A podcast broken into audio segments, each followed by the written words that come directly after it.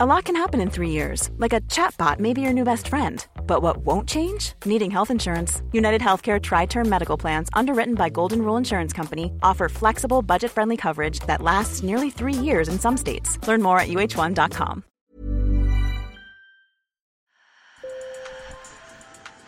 Bonjour. Hello. Hola. Marhaba bikoum. Sur le fil, Le podcast d'actu de l'AFP. des nouvelles choisies pour vous sur notre fil info. Pour beaucoup, c'est une maladie du Moyen Âge. Pourtant, la lèpre touche encore des dizaines de milliers de personnes chaque année dans le monde. On part donc en Indonésie, le troisième pays le plus touché, dans le village de Tangerang où les anciens lépreux vivent à l'écart de la société. Là-bas, les corps déformés et mutilés de ces anciens malades font peur, mais un artisan a décidé de les aider à se reconstruire. Un épisode préparé par Colombe Serrand. Sur le fil. C'est une échoppe pour le moins étrange. Une dizaine de bras, de jambes et de mains sont fixés à un mur écaillé. Ce sont en fait des prothèses pour les lépreux que fabrique Ali Saga à partir de moulures. L'artisan décroche une main et la compare à la sienne. La ressemblance est frappante. Si des gens utilisent mes prothèses et que ça leur apporte de la joie, alors j'en suis fier. C'est incroyable de voir ça.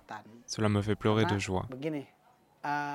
Fabriquer ces prothèses, ce n'est pas toujours une affaire de business, c'est aussi par humanité.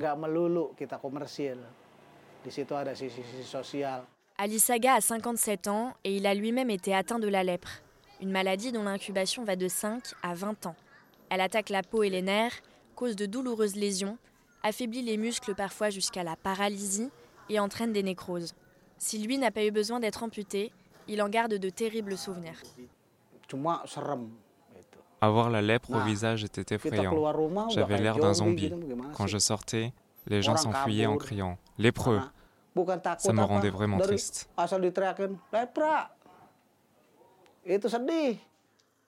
500 anciens malades vivent dans cette bourgade à l'ouest de Jakarta, surnommée par des médias locaux la colonie des lépreux. La lèpre est peu contagieuse, il faut un contact étroit et prolongé pour la contracter, mais même guéris, les patients continuent d'être rejetés, selon Nursad, un représentant de la mairie de Tangerang. À leur sortie d'hôpital, beaucoup de ces anciens malades ne pouvaient pas rentrer chez eux. Ils étaient stigmatisés et bannis par les populations locales. Le ministère de la Santé a donc mis à leur disposition le village de Tangerang pour qu'ils puissent y vivre et y construire leur maison. La lèpre se soigne facilement avec un traitement antibiotique disponible depuis 30 ans qui prévient la contagion dès les premières prises.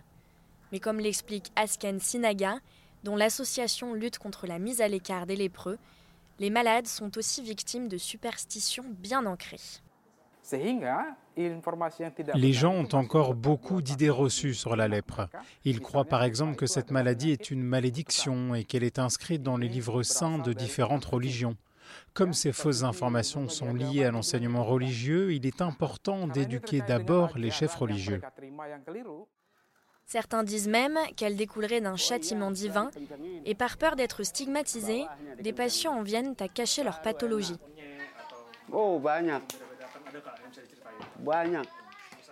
Jamin un ancien malade, raconte avoir vécu ces accusations. J'ai été tellement rejeté, surtout lorsque j'étais encore célibataire. Lorsque je me suis marié et que j'ai eu un enfant avec ma femme, qui était lépreuse elle aussi, les gens pensaient que notre bébé serait malade. Mais il est en très très bonne santé.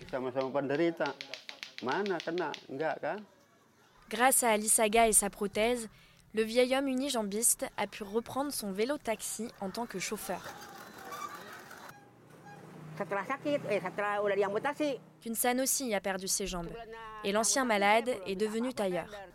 Assis devant sa petite machine à coudre, il dévoile sous la table deux membres neufs.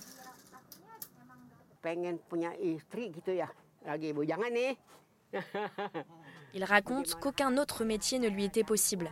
Mais maintenant qu'il peut marcher, il envisage d'autres professions.